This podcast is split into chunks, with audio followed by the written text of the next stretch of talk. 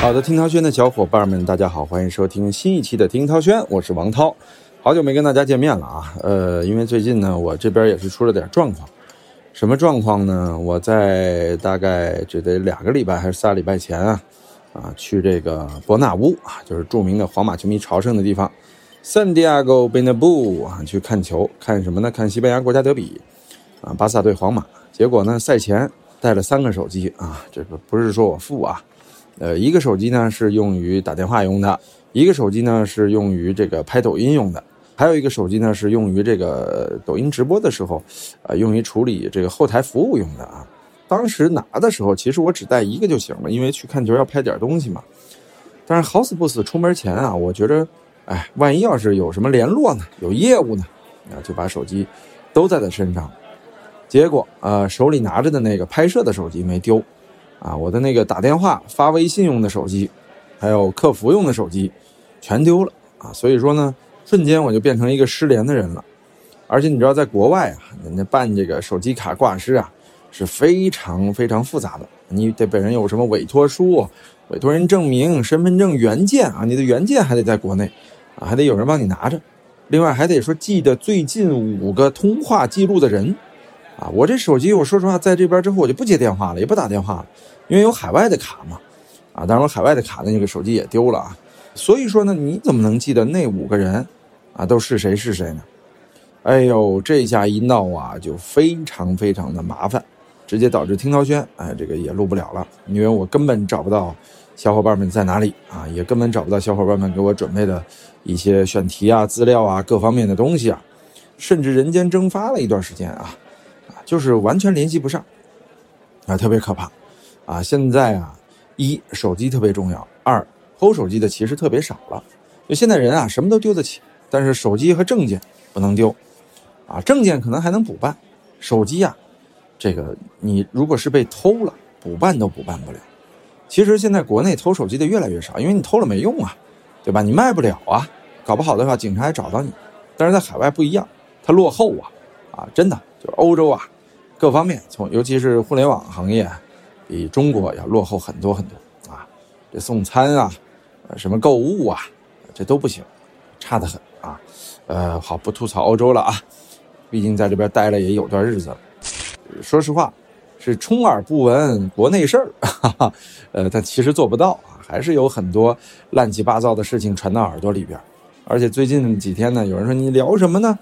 呃，最近我想，至于这前一段发生的各种事儿吧，还是聊聊大家这个这个所谓的男欢女爱啊，婚恋嫁娶的问题吧，不是婚丧嫁娶哈，对吧？其实婚丧嫁娶这词儿，我我一直觉得挺奇怪的哈，婚丧嫁娶，为什么中间要加个丧呢？啊，是不是说明这个嫁娶婚啊，它其实是呃跟丧有关的啊？很多人都说什么？婚姻是爱情的坟墓啊，有很多恐婚族啊，包括恐恋族啊想出来的这个口号啊，一发现，哎呦，古人婚丧嫁娶已经说明白了，这是一回事儿。你比如说，呃，最近几个坟墓啊，咱们来挖挖坟啊，挖挖坟，挖挖谁啊？比如说汪小菲和大 S，你看，本来两人分手的时候好像还蛮和平的，对吧？呃，波澜不惊。其实两人为这个分手这事儿的宣发呢，也撑了一段时间，把这个媒体热度已经降到比较低了。然后呢，双方都在这个微博上发了最好的祝福，啊，都显得还蛮有风度的。那个时候反而显得汪小菲的妈妈张兰啊，啊有些闹腾，啊，但是后来你一看，这大 S 呢也没爆汪小菲什么料，汪小菲呢也没爆大 S 什么料，啊，这事儿就过去了。但是没想到事后的这个发酵啊，有意思了。合着大家不是看的是一什么悬疑片，或者爱情片儿，啊，或者是生活片，大家看的原来是一电视连续剧啊，啊，不是一部电影。这连续剧现在是愈演愈烈啊，啊，先是这个呃大 S 突然结婚啊，这隔离期间也谈了恋爱，和这个叫什么具俊晔是吧？跨着这个上千公里，然后就爱上，然后说隔离完了之后，这光头的韩国老大哥啊就去找大 S。然后随后又说什么婚前财产公证这，呃，后来我才知道婚前财产公证也是基于汪小菲表达了对他这个两个孩子的抚养啊，还有两个孩子的财产继承问题啊，表达了一些这个想法啊，他才做的这样的事情，啊，总之啊，就是整个这个事情搞得特别狗血，让人觉得，哎呦，你当初结婚干嘛呀？啊，包括之前也传出说汪小菲好像是有小三儿，啊，已经出轨了，啊，当然呢，也有人表表示理解汪小菲，说大 S 太强势了，还有这个产后抑郁症，啊，就是说说实话，给了汪小菲巨大的生活压力。从同情男人的角度说，汪小菲啊，这已经是做得非常地道了。公说公有理，婆说婆有理，小 S 加入战斗，闹得就更大了。大 S，我估计她这个新老公啊，巨某某啊，可能一头雾水。呃，我这是呃卷入了一场什么事情？思密达，后来我才知道，他就是咱年轻时候啊，我和象征什么，在应该说上大学的时候吧，我们那会儿老知道有一些韩流，老有一个叫库龙的乐队，啊，不停的两人拿着大吉他嘎嘎嘎弹一些摇滚电子乐啊，就就我不知道我说的准不准啊，啊，反正就是我听过几首，觉得特别燥，就没有听下去啊，音乐造诣也不够，后来才知道，原来这个巨某某啊，巨老师啊。就是库龙之一，其实我之所以记着库龙和 H O T 呀，还是因为当时 M C Hot Dog 就是中国过来翻作哈狗帮啊，著名的 叫什么来着啊？就是中国有嘻哈那个导师，就是他们的乐队当时的一首歌叫《寒流来袭》，估计很多人都听过，就是呃，Yuki Ame Coco 啊，怎么想的这句呢？是呃是。发库龙 and H O T，对，库龙和 H O T，然后后边 Yuki Army Coco Lee Ken，啊，算了，后边那不讲了，就是前面这个库龙 and H O T，哎，那是不是叫热狗啊？对吧？啊，我我又忘了啊，没事，咱还聊这库龙啊。后来大家就说了，说这库龙啊，这个巨某某啊，单身已经有反正二十多年了吧？说二十多年没有女朋友，所以很多人就说没有女朋友这吃斋吗？首先啊，我个人是觉得，从男人角度来讲呢，就是如果说一个内心空荡荡，然后呢，就是不愿意，呃，随随便便，就是人分几种嘛。比如有些女孩或者男孩，他不能有空窗期；有些呢，他就愿意守候；有些呢，甚至觉得呀，这个感情这事儿啊，他挺费劲的，还不如宅在家，玩玩游戏，这个研究研究自己的事业来得好。啊，我觉得是分这样几种男性的啊，所以不要不相信。娱乐圈有这种能一直坚守的这样的男人，但是有一点我不相信，就是说他在一直在等大 S，我觉得这个事儿是扯淡。可能从什么大 S 和什么周渝民啊、蓝正龙啊谈恋爱的那一瞬间，啊，人家心里早已经就放下来了，或者说从分手之后没两年，人家可能也就放下来了。首先，你懂得坚守的人，你也得是双方的事儿，是吧？你不能说喜欢一个人，我坚守你一辈子。这个我觉得呀，这个我认为不管是男人还是女人，啊，很难在对方变了的情况下，自己还能做到不变。所以，这个巨老师啊，很值得尊重，就是他至少没有乱来啊。韩国娱乐圈那么乱啊，当然从咱们表面上拿到的消息，因为韩国相对来说娱乐新闻还比较透明，你有一些幕后脏事烂事也能传得出来，但是没传出来呢，说明啊，巨老师应该从某种意义上讲啊。还是不错的啊，在感情的问题上，他不乱。从这个媒体表现来看，我觉得还是不错的。这也说明啊，世界上可能还真是有历史比较干净的男人啊。更可贵的是，出现在灯红酒绿的娱乐圈啊。你不在这个圈里，很多男生是这样，很多男生就是守着自己的小生活，自己一个人吃饱，全家人不饿，挺好啊。但是确实，渣男也有很多很多。但渣男呢，大多数是需要有一定的温床，有一定的条件，比如说不错的外形，啊，一定量的财富，而且还有这个比较垃圾的家庭爱情教育，这些综合因素围在一起，啊，才能形成渣男这样一个特质。不是说每个人都有当渣男的特质的。换句话说，如果说具备了这些特质的人还不渣，那这个人值得尊重，就比如说像这个。鞠老师，如果是媒体表现的那样，啊，他值得尊重，因为他很潮啊，他是型男啊，啊，这种男生挺招女孩喜欢的，再加上，呃，也比较懂得隐忍守候，啊，不随波逐流，哎，我觉得挺好的，啊，所以今天我们聊这个话题呢，其实是在聊男人，这有点像，不是掏心掏肺，叫枕边风风格，咱们没事老跟他们撞啊，但我们呢，还是从直男的角度。啊，来聊一聊，就是这些娱乐圈，还有社会上，以前一段时间出现的一些著名的大渣男，还有婚姻或者说爱情方面的各种各样的垃圾事儿啊。比如说前段时间出了个谁呀？我记得是在欧洲杯期间吧，有一个叫林生斌的，突然间出现了。这个林生斌，我是不知道他是谁。说实话，民生新闻我不大关注。后来啊，了解了一下啊，原来又是一个这个怎么说呢？也不能说陈世美，我都不知道用什么古人来形容他，就是发死去妻子财的这样的一个人。其实他的故事不用过多赘述啊，算是利用妻子拿到了巨额保险，随后呢完全用于自己的这个带货呀，还有各方面，并且不赔付给女方家人任何。后来甚至还有人怀疑说他是不是伙同小保姆，啊。这个杀了自己的妻子，当然事后也证明有很多也是谣言，社会的讹传，而警方确实也是介入了林生斌事件，到现在呢也没有给出一个最后的定论，也就是说林生斌到底是不是那么渣？首先我觉得渣是应该百分之六七十吧，到底是不是那么渣？我觉得没有一个定论，所以今天呢我们不去细聊林生斌这个事儿，啊，有人说那你聊谁呀？呃，因为后来啊，又出了一个新的林生斌，呃，可见他的流量不如林生斌高啊，大家都不记得他叫啥名儿，大家称他为弯曲林生斌啊，其实他姓于啊，啊，咱们叫他于某。其实这个故事呢，发生在美国的硅谷。我当年喜欢计算机的时候，就开始听说硅谷啊，后来硅谷的沉浮啊，各种各样的事情也是像传奇一样啊，呃，不断的被拍成影视剧。好像有一个美剧就叫《硅谷》吧，但是呢，湾区林生斌这样的人啊，也是硅谷的风景线之一。这个我们来挖一挖这个湾区林生斌同学的历史啊。于先生啊，毕业于东南大学电子系，是北京邮电大学九六级研究生。他和自己的妻子邓女士已经度过了二十年的婚姻生活，育有一儿一女。他和妻子啊，相识于就读的北邮研究生时期。啊，这还比较难说啊。然后呢，两个人都是高知，可以说生活条件各方面都挺好，家庭年收入啊近百万美金。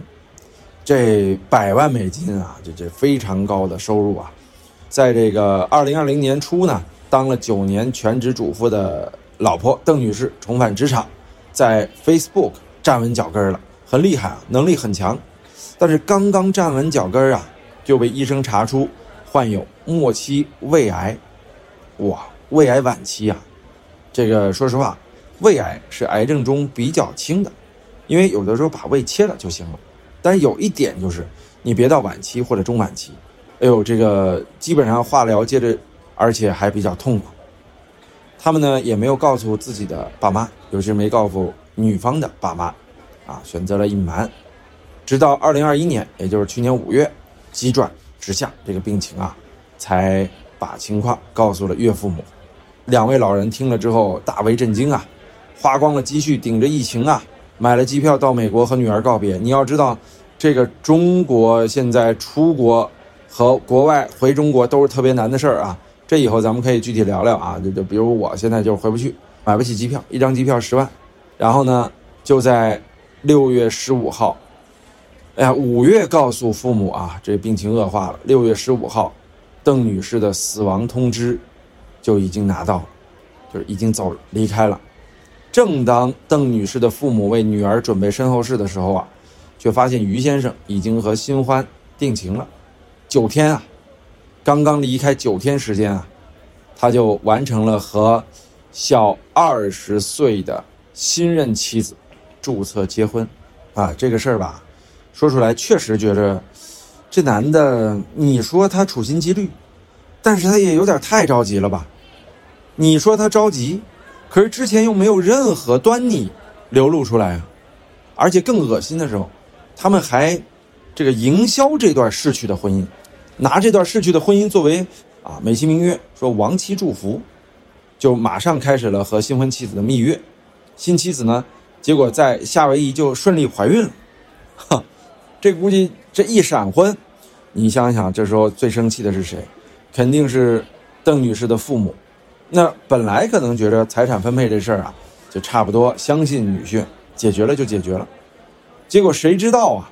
你这么来，那好吧，把这财产分配完再说吧，谁知一看，女儿的遗嘱里边，这邓女士的遗嘱里边，根本没有提要留什么给爸妈。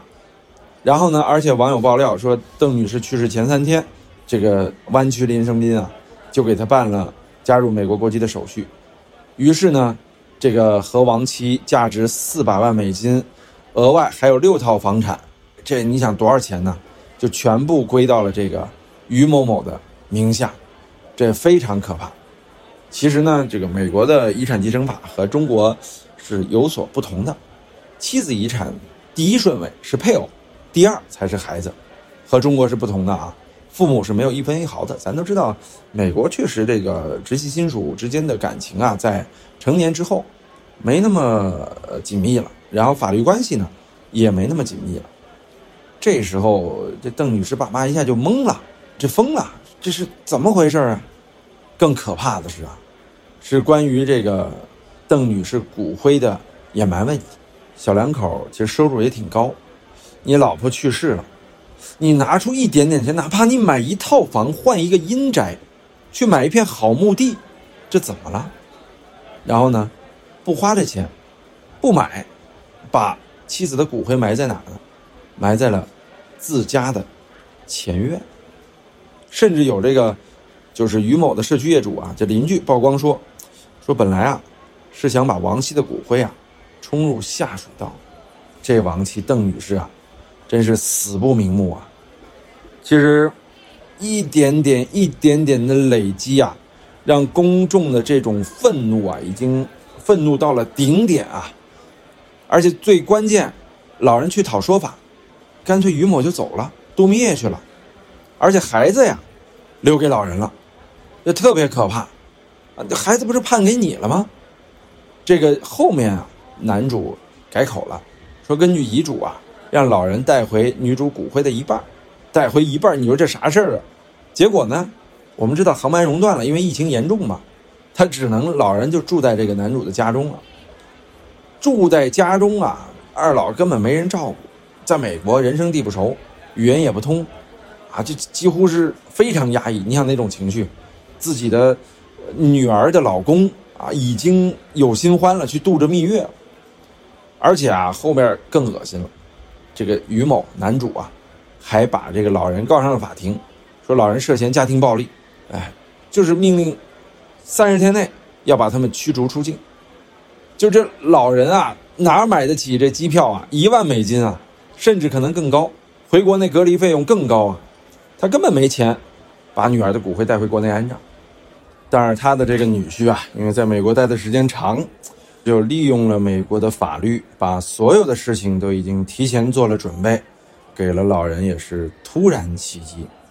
这两个老人哪能受得了这个呀？呃，说实话，看到这个新闻之后，我相信很多本来的吃瓜群众，瞬间就变成了和老人感同身受的同情者，甚至当事人。啊，网络媒体上是清一色的倒向了老人这边。啊，指责这个湾区林生斌啊，包括甚至在美国一度华人区形成了要驱逐这个于某的这样的一种舆论，相信这个舆论会让啊湾区林生斌在这个美国就几乎是寸步难行了。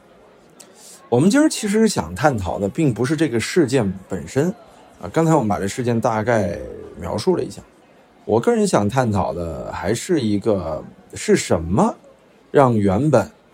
在东南大学读书啊，在北邮相爱，随后成功的登陆硅谷，啊，生一儿一女，家庭幸福的这两个人，怎么就最终到了这样的一步田地？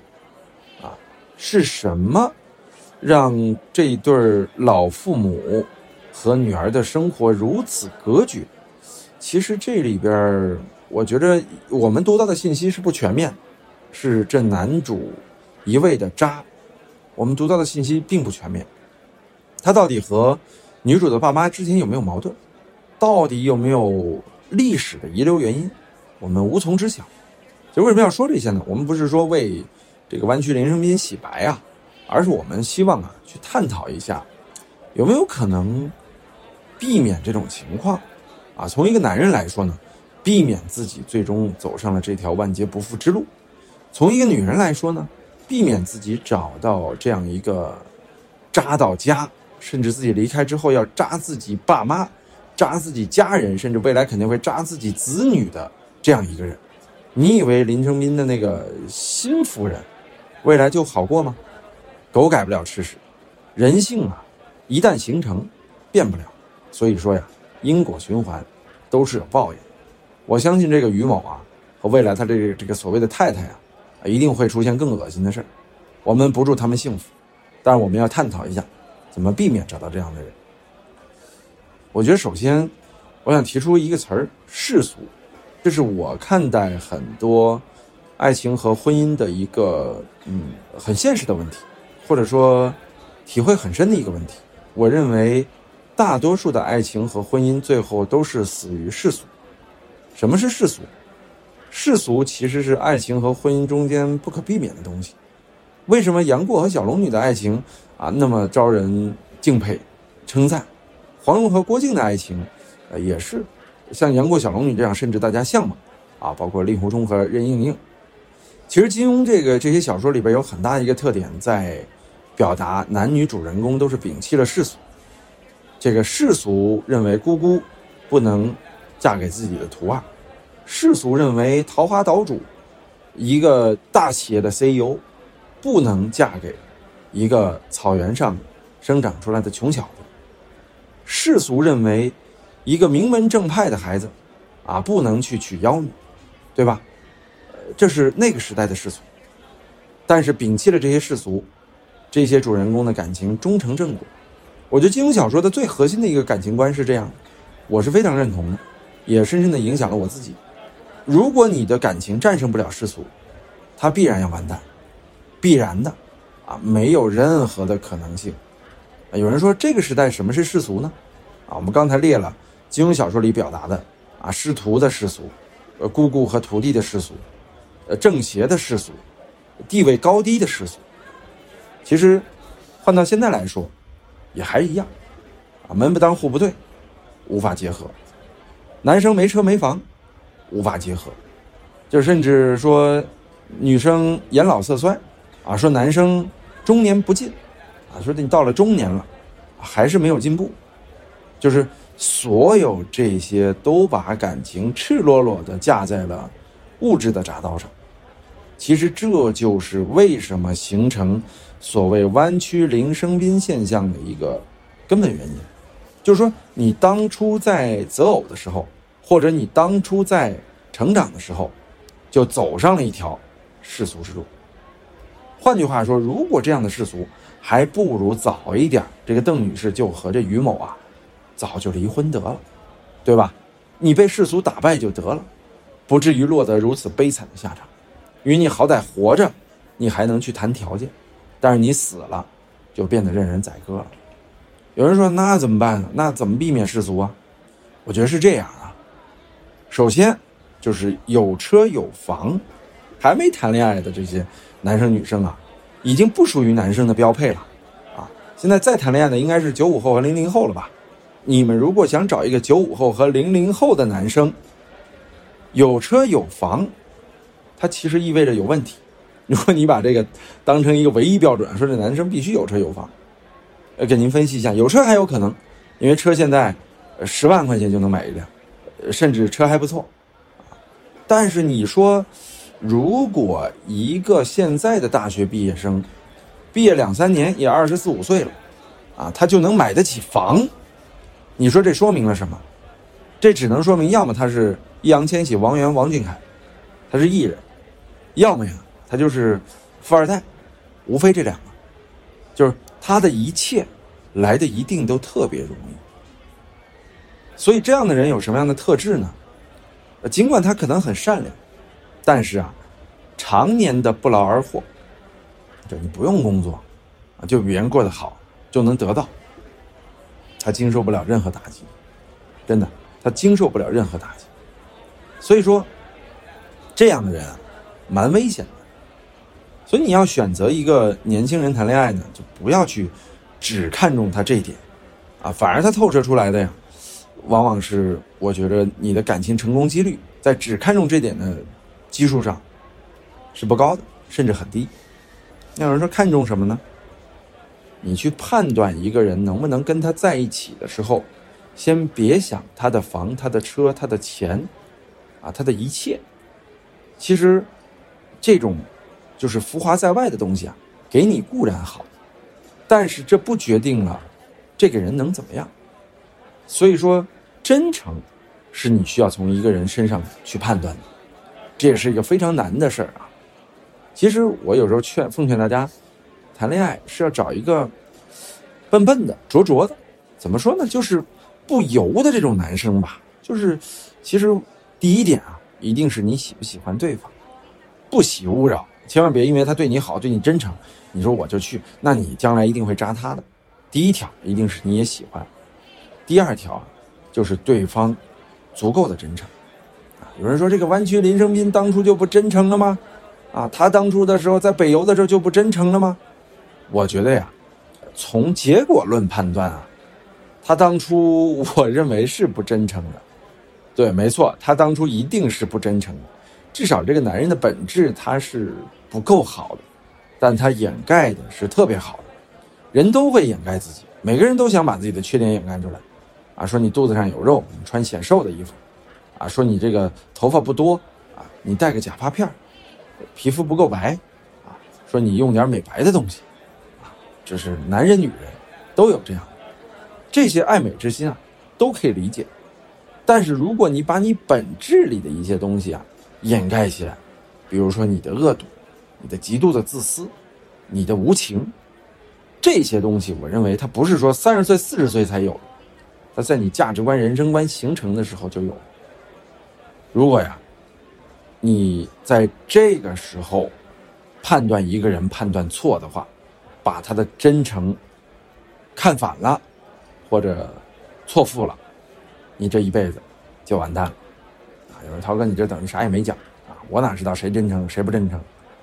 我想跟大家说的啊，我们要练习的不是说去看人有钱没钱、有地位没地位、有没有好老爸，而是要去判断。人与人沟通之间的真心和实在，其实不难。你就判断一个人实不实在，多交往交往，多沟通沟通，从一些小细节你能看得出来。而且别欺骗自己啊！比如说，你对一个男生有些地方有疑虑的时候，你往往会用一些优点啊去盖掉这些缺点。比如说，有些男生这这块是不是做的不妥呀？这怎么能这样对一个老人呢？这怎么能这样对一个女孩呢？这怎么能这样对一个服务员呢？但是啊，他挺有钱啊，啊，他对我很好啊，啊，他这个对这个人了，但他对我好啊，那没办法，他对我好就行，我管他对这老人怎么样呢？对这服务员怎么样呢？或者说他有钱啊，啊，他有房啊，他家里条件好啊，他跟我在一起，我爸妈会开心啊。你一旦用这些话去说服自己的时候，我就想告诉你，出问题了，要相信自己的直觉啊。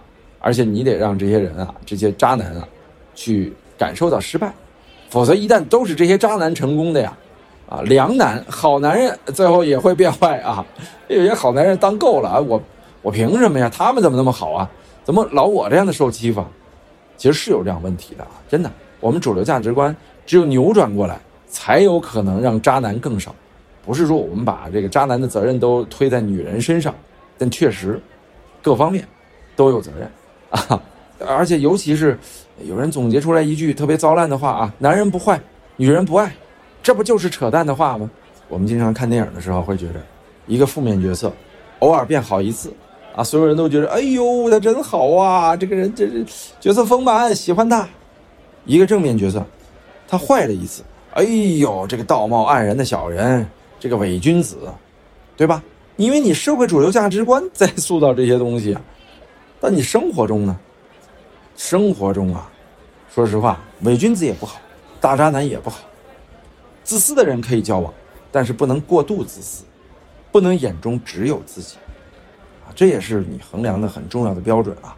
所以说，就是我刚才说的那个判断公式啊，是你自己对他有没有怀疑。当然，这是给良家妇女听的。如果你是个小渣女，我怀疑什么呀？你就不适合这个公式啊。您呐，就赶快改变自己。啊，包括各种渣男们啊，各种年轻的林生斌们，我相信听涛轩听众虽然不多，但是也有一些啊，他是有林生斌基因的啊。你们听到我这期节目啊，不要说学得更精啊，道高一尺，魔高一丈。我希望反思一下，这辈子活着呀，为了什么？真的，你反思一下，这辈子活着就是为了一个一个渣吗？啊，就是为了骗这骗那个吗？